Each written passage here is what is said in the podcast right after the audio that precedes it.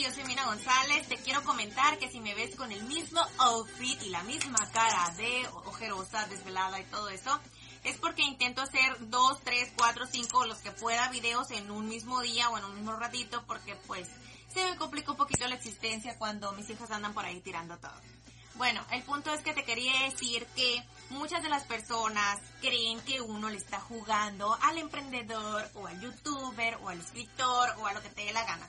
Esto es un eh, síndrome, síndrome del autor fantasma para los que, que, nos gusta escribir, por ejemplo de los que luego te voy a pasar un artículo, lo he estado investigando. No hace mucho que escuché este término del síndrome del autor, em, del impostor, algo así. Vaya, se me va el rollo de repente porque tengo que estar, ya saben, ¿no? Con los ojos volteando hacia todos lados, no nada más a la cámara. Bueno, el punto es que este, este síndrome se trata de que pues uno mismo se en la autocrítica y en todas esas cosas pues te dices así como que pues tú no eres autor, ¿por qué vas a escribir? O sea, ¿qué te da derecho a escribir?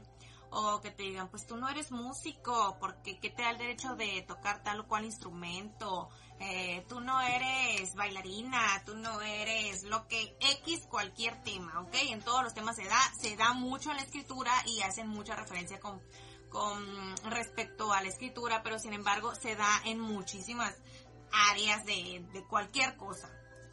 Entonces, eh, lo importante con esto es decir, pues, o sea, me vale, me vale, porque muchas veces nos limitamos por esos miedos, nos limitamos por las autocríticas y nos limitamos por lo que nos pueda decir la gente, la familia, los amigos, los vecinos o quien te dé la gana o vergüenza pues a que nos den vaya porque pues quién va a confiar en nosotros si nosotros no hemos hecho alguna obra, algún, lo que tú quieras, pues no, llámese del, del tema que sea.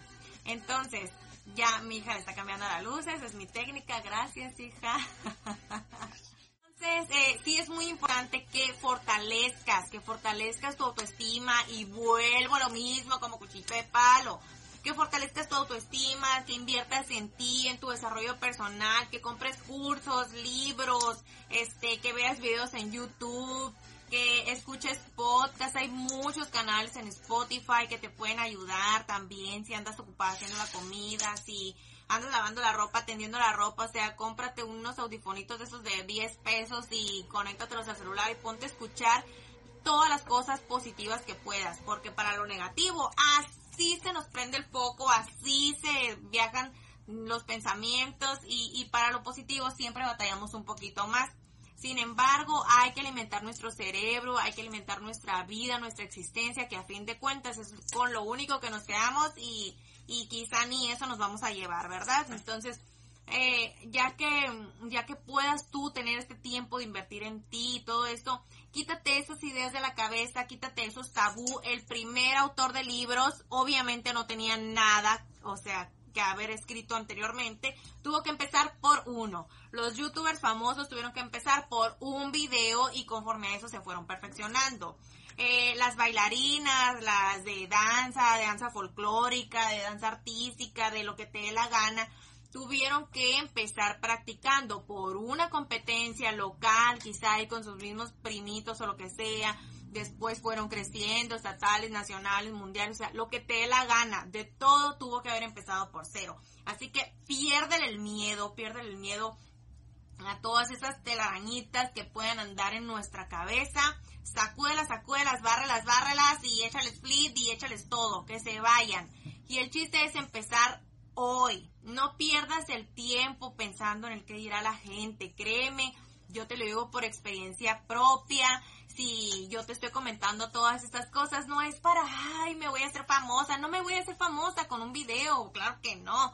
Esto, eh, este trabajo no es por fama, a lo mejor no es por dinero, de hecho hasta gratis si te da la gana. Muchos lo hacemos por amor al arte, por el simple hecho. Yo he visto en otras personas y lo veo muy de moda, muy en la actualidad y me da mucho gusto, se me hace algo muy chévere donde las personas, los millennials o quien usted les dé la gana, yo sé que siempre ha habido muchas personas buenas en el mundo, pero sin embargo teníamos como que esa, um, ¿qué te diré? No se prestaba tanto, pues por la tecnología, por los hábitos que tenían en la, no sé, este, eh, mm, las generaciones pasadas, por todo lo que tú quieras y mandes. Eh, había muchas cosas que, pues la manera de hacer los viejos negocios, la manera de hacer la vieja mm, educación, eh, los viejos hábitos, mm, había muchas cosas que no. Entonces yo ahora veo que le están metiendo mucho flow, mucho énfasis a, a poder compartir tus experiencias y a poder ayudar a más personas.